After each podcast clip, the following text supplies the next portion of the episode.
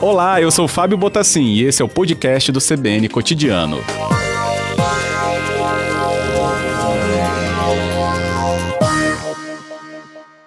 Boa tarde, secretário. Bem-vindo. Ah, boa tarde, boa tarde a todos os ouvintes da Rádio CBN. Que bom recebê-lo aqui para nos explicar um pouco mais. Então, o edifício Santa Cecília passará a ter aí né, moradias, mas para isso acredito eu que reforma é, foi necessária, né? inclusive porque a gente historicamente acompanhou ali também né, alguns períodos de ocupação, prédio que estava vazio. Explica para a gente, secretário, o que, que aconteceu de intervenção no edifício, primeiramente. É, é muito boa a sua fala, né, e, e essa oportunidade para a gente poder falar um pouquinho das coisas que estão acontecendo no centro de Vitória a reforma do edifício Santa Cecília faz parte desse programa do nosso prefeito Lourenço Pasolini de ressignificação e da retomada do protagonismo no centro.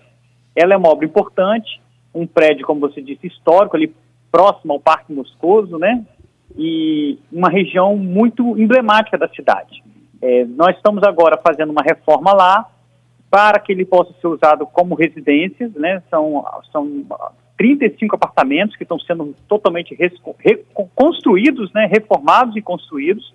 É, esses 35 apartamentos, nós temos 20 apartamentos de dois quartos e 15 apartamentos de um quarto. Essa obra já está em andamento e com quase 90% delas já executada. Nós estamos com 87% do contrato executado e a nossa previsão é agora, no segundo semestre, poder estar entregando essa importante obra para a cidade de Vitória. Segundo semestre, então já estamos uh, entrando nele, né? Acho que entramos hoje, né, oficialmente, é, considerando agosto começando. É, para esse, esse edifício, então, receber, se você falou dessa construção, porque eram salas comerciais, acredito eu, né? E o térreo tinha, né, historicamente, ali a ocupação de cinema, depois passou para a igreja e tinha algumas lojinhas no embaixo. O é, que, que ficou disso? Né? Essas lojinhas permanecer, permanecerão, é, aliás, espaços comerciais, né, falando melhor, e junto com isso os apartamentos, então, secretário? Sim, o, a parte da igreja, a parte das lojas permanecem como é hoje. Nós estamos restaurando hum. toda a fachada do prédio e as edificações residenciais começam a partir do segundo andar. Então, são vários blocos, né, colunas, né, que a gente, assim, definidas. Tem colunas que você tem apartamentos de dois quartos é, e apartamentos de um quarto. Nós estivemos junto com o prefeito é, Lourenço Pasolini recentemente visitando essa obra, acompanhando a execução dessa obra. Era uma obra que, quando começou essa gestão, é, não havia ainda dotação é, orçamentária prevista, a obra poderia estar com risco de ser paralisada, mas o prefeito conseguiu, junto com a equipe técnica, fazer com que essa obra pudesse realmente acontecer e nós estamos dando toda a celeridade possível para agora, nesse segundo semestre, eu, a gente começou agora, né, no mês de agosto, mas assim, a nossa previsão é que no mês de novembro, possivelmente aí no final do ano, em dezembro, a gente possa estar entregando essa obra. É, uhum. Agora nós estamos na parte do, do acabamento, está ficando muito bonitos os apartamentos, nós tivemos lá recentemente, uma obra de, de muita qualidade, trazendo realmente a importância que a gente quer dar ali para o centro. Vale lembrar que recentemente o prefeito inaugurou do lado ali do, Santa Cecília a reforma do Museu Mucane, que é o Museu Capixaba do Negro, ou seja, mais uma intervenção que a prefeitura fez ali naquela região central da cidade. É, do ladinho, é vizinho mesmo. É, realmente é um ponto ali muito conhecido e demandado, né, historicamente, mas também pela área de lazer que é o Parque Moscoso, bem em frente, né, ao Santa Cecília. Agora, quais são essas famílias que vão ocupar, ou quais perfis elas têm que é, serão aí as ocupantes dessas 35 unidades, secretário? Essa obra e esses recursos são até parte deles é, é, frutos de recursos do FGTS. Então, essas obras, como são apartamentos de dois quartos e um quarto, são é, para a população de baixa renda. É, então, é, são pessoas que já estão incluídas dentro do programa habitacional do município ou que tiveram que serem removidas das suas casas por conta de questão geológica, questão de obras, é, questões de risco, é, ou que porventura não tinha uma casa com habitabilidade mínima, que é o que a gente determina. Então, essas pessoas estão incluídas dentro do programa habitacional do município. O município paga um aluguel provisório a essas famílias enquanto essas obras, essas intervenções estão acontecendo. Então, essas famílias já encontram-se pré-selecionadas dentro desse programa já existente do município. Não são para novas famílias que vão ser aderidas ao programa, não. Já são para famílias que já estão já incluídas dentro desse sistema, é, desse programa habitacional do município de Vitória. Entendi. Os programas habitacionais, eles têm diferentes dinâmicas, né, secretário? Se a gente for olhar aí ao redor né, do, do Espírito Santo, a gente teria diferentes modos do acesso a essas pessoas, né, por mais que o cadastro possa ser sempre similar. Mas nesse caso do Santa Cecília, é o que? É uma entrega? É, vai ter algum tipo de aluguel social que essas famílias deveriam arcar? Qual que é esse, esse modo, então, depois que elas ingressarem na unidade do Santa Cecília? Não, é uma entrega, não é aluguel, elas não vão pagar um, uma taxa de aluguel para o município, é uma entrega, né? Uhum. Elas terão a responsabilidade da taxa condominial de manutenção do prédio, né? Isso uhum. aí faz parte de questão de água, luz, de, de uso comum, né? Então, o condomínio que vai ter que se pagar, na verdade, é apenas para manutenção desse prédio. Inclusive, não ali, ali no centro, mas dentro do programa habitacional do município de Vitória, nós temos o residencial Consolação, que está sendo construído ali próximo ao Leitão da Silva, ali perto do, do bairro Consolação, Gurijica, ali naquela região, que inclusive uhum. essas novas construções nós já estamos colocando é, reuso de água, captação de água de chuva e de energia fotovoltaica, para diminuir o custo, inclusive, desse, dessas taxas de condomínio. Então, assim, não existe custo nenhum é, elas, como eu disse, já são famílias que já estão inseridas nesse programa habitacional do município de Vitória. Ótimo. Marcelo de Oliveira conosco, secretário de Desenvolvimento e de Desenvolvimento da, cidadania, da Cidade e Habitação, né, da Prefeitura de Vitória. Então a gente está tendo aí um novo andamento né, em relação à moradia popular no centro. É, esse novo momento aí passa então pelo edifício Santa Cecília, histórico até pela história do cinema, né, que ali havia, e também pela questão né, de estar dentro aí do Centro Histórico de Vitória. E secretário, é, falo sobre esse novo momento porque a gente teve outros dois relevantes, ou pelo menos é o que a memória desponta, né, que é o edifício Estoril e o outro, agora fugiu o nome, mas fica ali em frente também, né? É o Palácio Anchieta, na Jerônimo Monteiro. É, Espera-se que novas construções possam receber também unidades de interesse habitacional assim? Nós estamos realizando, em parceria até com o Centro Universitário, a identificação dos imóveis abandonados e vazios no centro.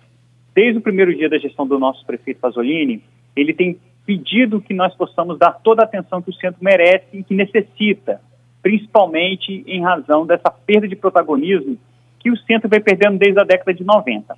Com essa identificação desses imóveis, nós estamos já, inclusive, fazendo entrevistas com moradores, com comerciantes, é, para saber qual seria a melhor destinação para essas áreas. O que nós já identificamos é que nós precisamos fortalecer a região do comércio.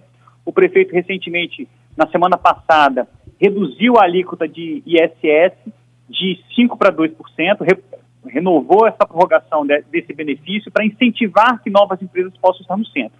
Com essa identificação dos imóveis, nós acreditamos que a gente vai poder ter um diagnóstico mais preciso quais são os imóveis que poderiam ser adaptados para residências e assim construir junto com a comunidade, junto com a sociedade civil organizada e, com, e, e, e também com outros atores da sociedade civil, é, qual o uso que nós vamos dar para esses imóveis e até mesmo não ser apenas imóveis de baixa renda, mas poderem ser imóveis ocupados por, por faixas, faixas financeiras, né, salariais até maiores, como uhum. de 3 a 5 salários mínimos, de 5 a 10 salários mínimos. Por quê? Porque nós entendemos que o centro, nesse novo programa da, da gestão do prefeito Pasolini, pode sim voltar a esse protagonismo. Uma coisa importante que nós estamos também desenvolvendo na política habitacional do município, começamos na semana passada e vamos em breve chegar no centro da cidade, ali na, na comunidade de Piedade, é o projeto de regularização fundiária. Nós entregamos, o prefeito entregou no último sábado 361 títulos de escrituras para moradores lá do Jaburu. O, a nossa próxima etapa são moradores ali da região central também, que vão ser beneficiados também com esse programa de regularização fundiária. Uhum. Esse programa ele é, tem uma relevância, né, porque com a detenção do título de posse né, desse terreno, consequentemente também, claro, né, da, da construção que estiver nele, isso passa a ser negociável oficialmente. Né? Isso pode é, dar, por exemplo, possibilidades de financiamentos, né, de vendas é, que possam trazer, inclusive, melhorias ou ganhos né, para uh, os detentores dos títulos, que não podiam fazer, por exemplo, negociações assim antes, porque justamente não havia isso, né, secretário? Não, é muito boa sua fala. Assim, o prefeito até na, na solenidade, ele fez uma analogia. A dona Maria, que morava há 43 anos lá no Javuru, ele pediu para que ela escrevesse o nome dela de caneta e de lápis num papel. E aí hum. pegou uma borracha e ele falou, ó, quando você escreve o seu nome de lápis, o seu nome é apagado com a borracha. Mas o que nós queremos é que os moradores de Vitória tenham o seu nome escrito de caneta na história da cidade e, com o título de propriedade, você garante a esse morador esse, esse direito de propriedade. Não só isso, né? Estudos científicos mostram que quando você não tem uma escritura de um imóvel, você, você detém, na verdade, o direito de uso. Ele tem valor de uso. Enquanto você está usando, você ele, ele é um bem que te, te agrega algum valor. O direito de propriedade dá valor de direito real sobre aquele imóvel. Ou seja, você pode negociá-lo, você pode conseguir um crédito bancário para vendê-lo, você pode conseguir um crédito bancário com juros mais baixos para poder ampliá-lo, reformá-lo e até mesmo melhorar as condições de, habitação que você tem.